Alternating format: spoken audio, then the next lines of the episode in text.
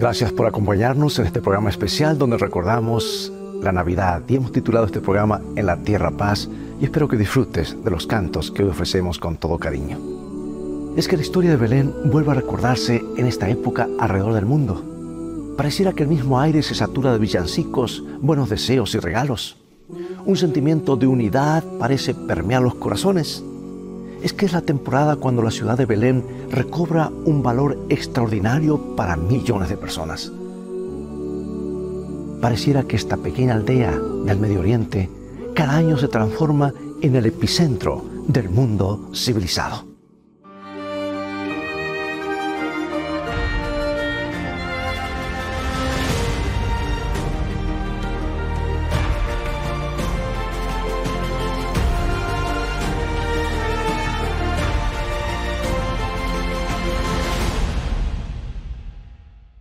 Tal vez parezca una afirmación exagerada, pero pensándolo bien, ¿qué otro punto en la geografía o en la historia de los pueblos podría pretender el lugar que la ciudad de Belén ocupa en la conciencia y en el corazón de la humanidad? En su obra Ciudades del Destino, el renombrado autor y filósofo Arnoldo Toynbee señala la brújula de las ciudades que han orientado el rumbo y encendido una huella en la historia de la civilización. Desfilan así ciudades que por su gravitación política, artística o cultural no pueden pasar inadvertidas. Se analiza de este modo, de modo el destino de los grandes centros civilizados del pasado. Entre otras se valoran ciudades capitales que han dejado un legado de indiscutible importancia, como es el caso de la Alejandría de los Ptolomeos, la Roma de los Césares y la legendaria Constantinopla en un enfoque de actualidad, ¿cómo se podría destacar en toda su magnitud esas fabulosas metrópolis, como son, por ejemplo, Ciudad de México, Tokio, París, ah, Lagos, Nigeria o la incomparable ciudad de Nueva York? Es un hecho que cada una de estas urbes, con su acumulación de glorias y tragedias, ha cumplido o cumple un papel destacado en el escenario de la historia. Sin embargo, ninguna puede compararse con Belén. Belén es insignificante en apariencia. Hace unos años tenía solamente 25.000 habitantes y en la época de la Natividad no pasaban de mil sus pobladores. Pero esta pequeña aldea es inmensurable. Es la ciudad de la esperanza, el símbolo de la paz y del amor. Su cielo se cubrió de gloria hace dos mil años y allí resonaron cánticos celestes. Es la ciudad bendita donde nació el niño Dios. Belén fue una ciudad predestinada. Con más de cinco siglos de anticipación, el profeta Miqueas predijo lo siguiente en su libro, el capítulo 5 y el versículo 2. Pero tú, Belén Efrata, pequeña para estar entre las familias de Judá, de ti me saldrá el que será Señor en Israel, y sus salidas son desde el principio, desde los días de la eternidad. Y como lo confirman los evangelios, esta profecía se cumplió admirablemente. Fue en la humilde aldea de Belén donde, en forma conmovedora, se manifestó una criatura indefensa, el Creador que vive desde los tiempos eternos. Así es. Desde que la estrella milagrosa se asentó sobre el establo donde nació Jesús, Belén resplandece con un brillo inmarcesible. Belén fue la ciudad de David, ese rey pastor profundamente enamorado de la vida, el dulce cantor de Israel que supo expresar con una intensidad y belleza inigualables su amor a Dios. Pero el idilio infinitamente profundo y misterioso que se desarrolló en Belén fue el de Dios a favor del ser humano. Allí se derramó sin medida el inagotable amor divino, encarnándose en el Hijo de la bienaventurada, bienaventurada Virgen María. El solo nombre de esta ciudad elegida conmueve el corazón y apela a la conciencia. Belén deriva de un vocablo hebreo que significa casa del pan. ¿Podría pensarse en un término más apropiado para describir lo que esa ciudad nos ofrece? Nos entrega a Jesús, quien dijo lo siguiente en San Juan capítulo 6, versículo 35. Jesús les dijo, yo soy el pan de vida, el que a mí viene nunca tendrá hambre, y el que en mí cree no tendrá sed jamás.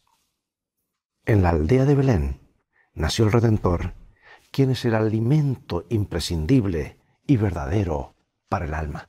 Según Lucas 2, un ángel del Señor envolvió con toda su gloria a los pastores que cuidaban sus rebaños en las vigilias de la noche y dijo, No temáis, porque he aquí os doy nuevas de gran gozo, que será para todo el pueblo, que os ha nacido hoy en la ciudad de David un Salvador que es Cristo el Señor. ¿Quién es el que nació en Belén? Cristo el Señor, el amante Salvador. Antes de su nacimiento existieron grandes maestros y filósofos, y también los hubo después de él. Hombres que fundaron diversas religiones, hombres notables desde numerosos puntos de vista, pero ninguno de ellos fue considerado salvador de la humanidad. Solo Cristo pudo declararse nuestro redentor, porque además de ser hijo del hombre, era el Hijo de Dios. Solo en él se cumplió la centenaria profecía que está registrada en Isaías capítulo 7, versículo 14. He aquí que la Virgen concebirá y dará a luz un hijo y llamará su nombre Emanuel. Y este anuncio inspirado se cumplió. La piadosa Virgen María halló que había concebido del Espíritu Santo. Y cuando esta verdad le fue manifestada por, el, por un ángel a José, este varón ejemplar recibió en relación con el hijo que nacería, recibió la, la instrucción que hallamos aquí en San Mateo capítulo 1, versículo 21, y dice así, y dará a luz un hijo, y llamará su nombre Jesús, porque él salvará a su pueblo de sus pecados. Dios con nosotros. Un hombre y una realidad de inmenso significado. El ser humano esclavo del pecado y de la muerte necesitaba desesperadamente a Dios y vino Dios y nació en Belén como nuestro Salvador. Nació en el pesebre para luego morir en la cruz y derramar su sangre para limpiarnos de toda iniquidad. ¿Cuál de los pastores o de los reyes magos hubiera podido imaginar que el indefenso niño que la Virgen María acunaba entre sus brazos sería crucificado en el monte Calvario, para luego resucitar glorioso y asegurarnos perdón y vida eterna? Jesús vino a este mundo para librarnos de todo temor. Jesús vino para consolar nuestras penas. Jesús vino para eliminar nuestros malos pensamientos. Jesús vino para perdonar nuestros pecados. Jesús vino para darnos paz, amor, esperanza y vida en abundancia. Jesús vino para colocar dentro de nosotros un nuevo corazón y fortalecer nuestra voluntad a fin de que podamos vencer la tentación. Por eso, amigo y amiga, hago un pequeño paréntesis. Esta debería ser una fiesta no del estómago, sino una fiesta del corazón. Esta es la época cuando debemos elevar nuestra mente y corazón al cielo en gratitud por lo que el cielo hizo, lo que está haciendo, lo que hará. Nuestro mayor drama no es la falta de trabajo, la escasez de recursos o nuestra falta de conocimientos. Yo pienso que en este planeta la calamidad más angustiosa de la raza humana es el pecado. Y es por causa del pecado que sobreviene la enfermedad, el dolor y la muerte. Pero Jesucristo murió en la cruz para rescatarnos del pecado y sus fatales consecuencias. Esta maravillosa verdad fue exaltada por el apóstol Pedro, quien hablando de Jesús declaró lo siguiente, según lo registra el libro de Hechos capítulo 4, versículo 12. Y en ningún otro hay salvación, porque no hay otro nombre bajo el cielo dado a los hombres en que podamos ser salvos. El que nació en Belén fue y sigue siendo el Salvador de la humanidad el Salvador de cada persona que lo contempla para rehacer su vida. Qué santa persistencia la de Jesús al ir al encuentro del corazón que sufre por el pecado, que clama por salvación. Él comprende nuestros problemas y necesidades porque tomó nuestra naturaleza y como hijo del hombre se identificó totalmente con nuestras angustias. Él nos entiende. Pero además Jesucristo es el eterno Hijo de Dios que extiende sus brazos poderosos para librarnos de la condena del pecado y asegurarnos vida eterna. Gracias a Él, a partir de aquella noche gloriosa, las tinieblas se rasgaron para siempre. La luz que brilló sobre las colinas de Judea también puede iluminar el corazón y la mente más entenebrecida. Lamentablemente no todos están dispuestos a aceptarla. Una de las frases más desgarradoras en la Biblia la encontramos en San Juan capítulo 1 versículos 10 y 11. En el mundo estaba y el mundo fue hecho por él, pero el mundo no le conoció. A lo suyo vino y los suyos no le recibieron. Ahora, ¿por qué ocurrió esto? El mismo apóstol lo explica San Juan 3:19. Y los hombres amaron más las tinieblas que la luz, porque sus obras eran malas. Jesús vino a este mundo para rescatarnos, para guiar nuestras vidas, para convertirse en nuestro Salvador. Sin embargo, muchas personas lo rechazaron prefiriendo las tinieblas a la luz. Pareciera repetirse la dolorosa, historia ocurrida hace dos mil años, cuando ninguna posada se abrió en la aldea de Belén para que naciera niño Dios. ¿Es que ha fracasado la misión redentora de Jesucristo? ¿Es que se ha cortado su brazo poderoso para salvar? No, en absoluto. Él sigue siendo el eterno Señor y bendito Salvador. Jesucristo venció el pecado, resucitó de la tumba y por medio del Espíritu Santo sigue obrando con poder en las vidas de quienes le permiten su presencia. Jesucristo ascendió a los cielos y conforme a su promesa retornará, regresará a esta tierra revestido de gloria.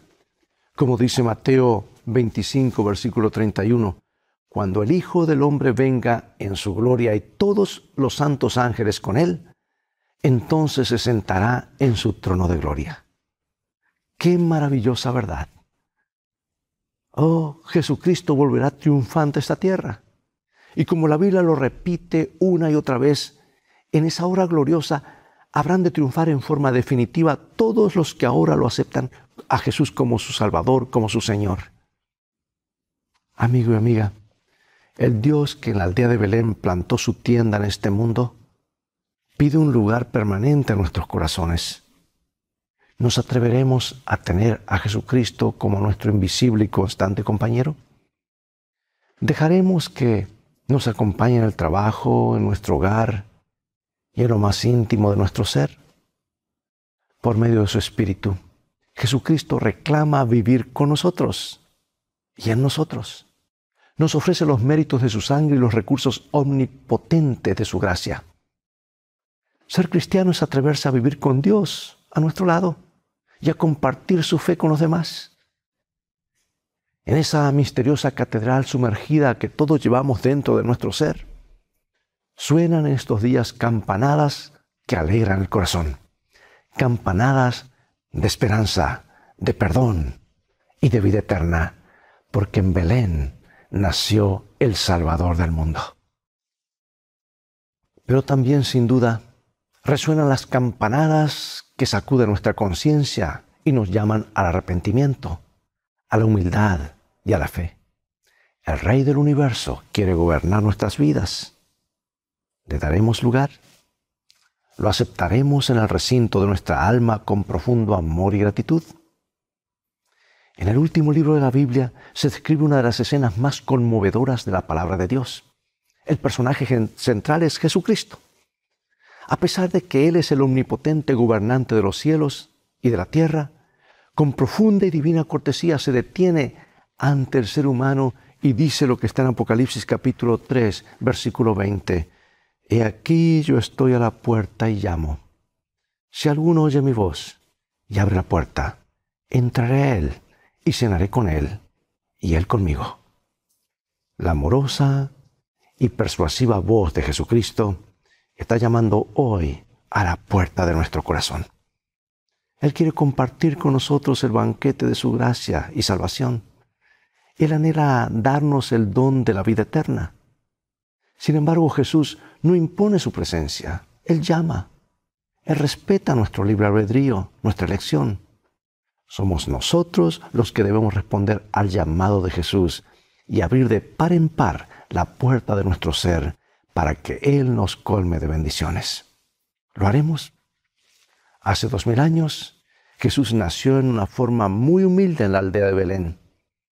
Y después se gozó en ayudar y salvar a los humildes que con toda sinceridad le abrieron la puerta del corazón a Él. Mientras escuchamos el siguiente cántico, Reafirmemos nuestra confianza en nuestro cariñoso Salvador. Él quiere hoy repetir el milagro de la salvación en nuestras propias vidas. Es realmente maravilloso saber que si no tenemos con quién contar en la vida, podemos contar con Jesús. Escucha estos cantos y luego lo buscaremos en oración.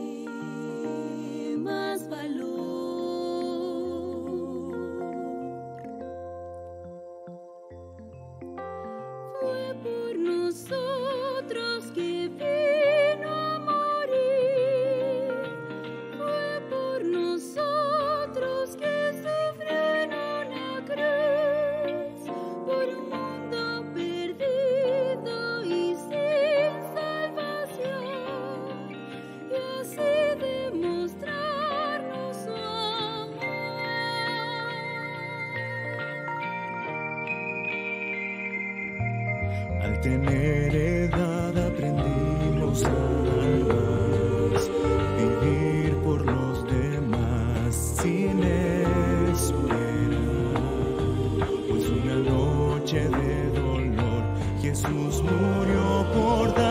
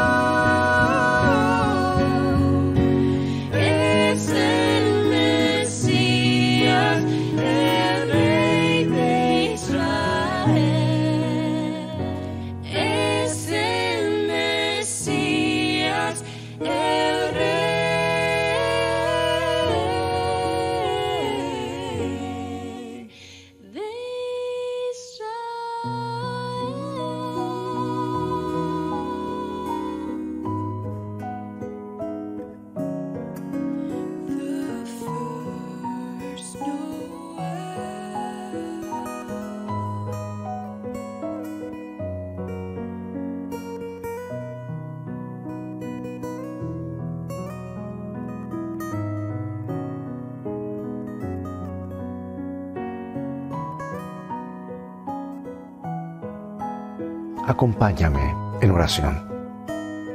Querido Padre, te agradecemos de todo corazón porque tu amado Hijo descendió de los cielos y nació como un bebé en un humilde pesebre de la aldea de Belén. Él creció y luego vivió sin haber cometido ninguna falta. Solamente anduvo haciendo bien y sin embargo murió en la cruz para que nosotros pecadores podamos ser salvos. Oh Padre bendito, te imploramos que nos perdones si no valoramos el infinito regalo de tu Hijo. Por sobre todas las cosas, creemos que por medio de tu Espíritu Jesús reine en nuestros corazones. Anhelamos verlo cara a cara cuando Él vuelva a esta tierra rodeado de gloria. Deseamos vivir con Él para siempre. Escucha nuestro ruego, porque te lo pedimos en el bendito nombre de Jesús. Amén.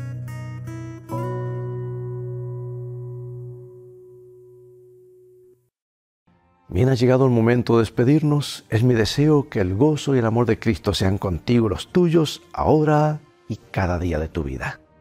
Te invito a continuar estudiando más de la vida y el amor de Dios. Visítanos en nuestro sitio de internet escritoestá.org, donde podrás obtener una variedad de estudios bíblicos y otros materiales que te ayudarán en tu caminar diario con Dios. Que Dios te bendiga y te guarde. Y recuerda, escrito está, no solo de pan vivirá el hombre, sino de toda palabra que sale de la boca de Dios una muy feliz y bendecida Navidad.